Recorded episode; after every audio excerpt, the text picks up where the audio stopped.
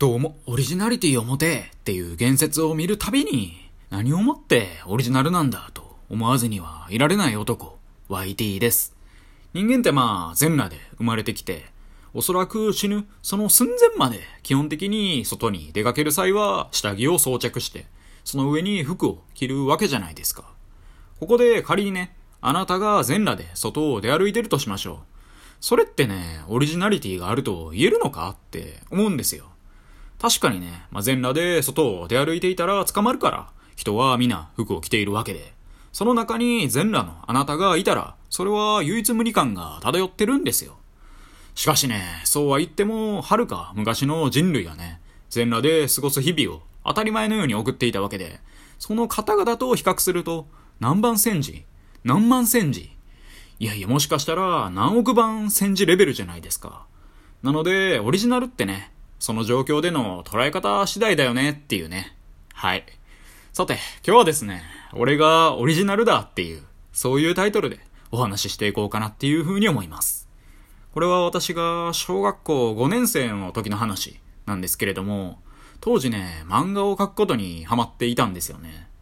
今はね、漫画を読むのも大好きなんですけど、当時はね、ひたすら自分で書くことにすごいね、ハマっていて、まあ、おすすめの漫画についてね、ブログでまとめたりしてるんで、まあ、概要欄に貼っておくので、よかったらね、見てください。はい。で、まあ、自分でね、書く漫画っていうのは、全然ね、大したクオリティの漫画ではなかったんですけど、バトルものの漫画をね、ひたすら書いていて、すんごいね、ちっちゃいメモ用紙、なんかスマホぐらいのね、サイズのメモ用紙に自分でね、コマを割り振って、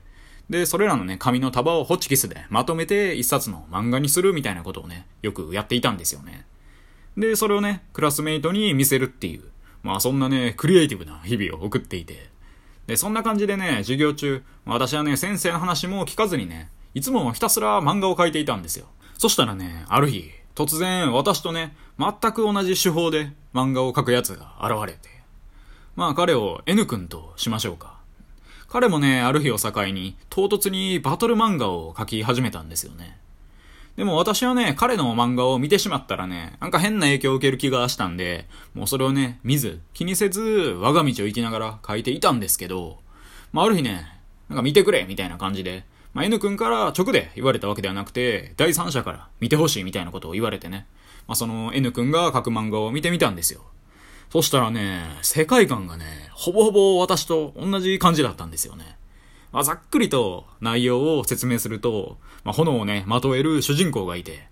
まあね、炎系の技を使える主人公がいて、で、仲間にはね、水とか風とか、そういうなんか四大元素的な、うん、そういう自然エネルギーを使えるキャラクターたちがいて、で、敵にはね、ゾンビとか悪魔的なやつがいて、そいつらと戦うみたいな、まあ、そんなストーリーだったんですよ。で、その N 君がね、書いてる漫画も、まあ、主人公炎を使えて、で、仲間も同じような感じで、雷とか風とか使える感じで、で、悪魔的なやつを倒すっていうストーリーだったんですよね。ほぼほぼ一緒やないかってなりまして。で、絵の感じもね、似てて、私の主人公なんか単発だったんですけど、N 君の主人公も単発で、で、二人ともね、画力あんまりないんで、ほんまに同じような感じだったんですよね。ただまあね、いくら内容が似てると言っても、N 君がね、パクったっていう、その確証はないんで、まあそんなことはね、気にせず自分の作品に没頭しようっていうことで、ひたすらね、漫画を描き続けたんですよ。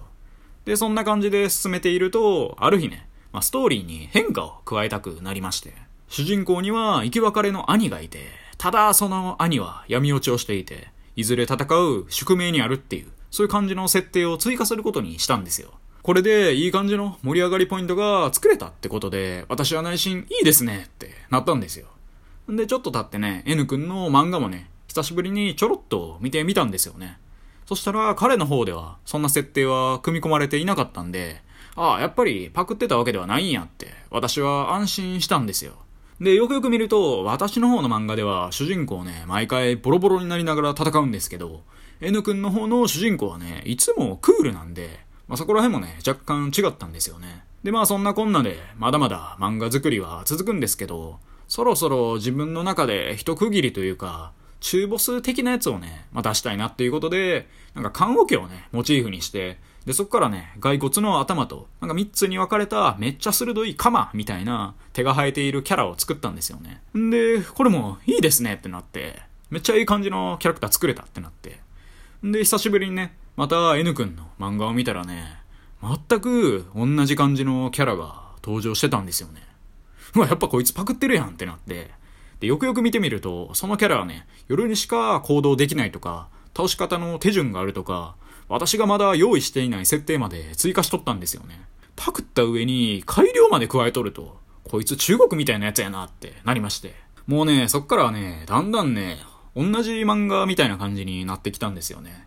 クラスメイトたちからすると、同じような漫画を描いてるやつが2人いるっていうことで、まあ徐々にね、飽きられてきたんですよね。で、そこからね、私は苦悩の日々を送るわけなんですけど、ある日ね、おい、YT、ドッジボールしようぜって、クラス内ヒエラルキーの頂点に君臨する愛くんからお誘いを受けて、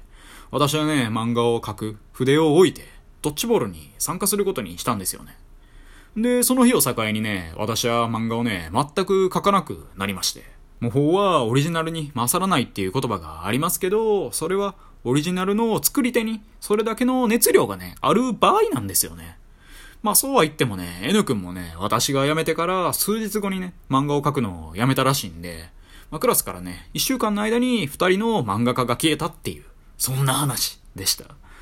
模倣だろうが、オリジナルだろうが、なんやかんや言ってもね、一番大事なことはね、たゆまん努力と、それを愛する心ですね。継続は力、経験は宝ということで、はい。以上、YT でした。今日も聞いてくださり、どうもありがとうございました。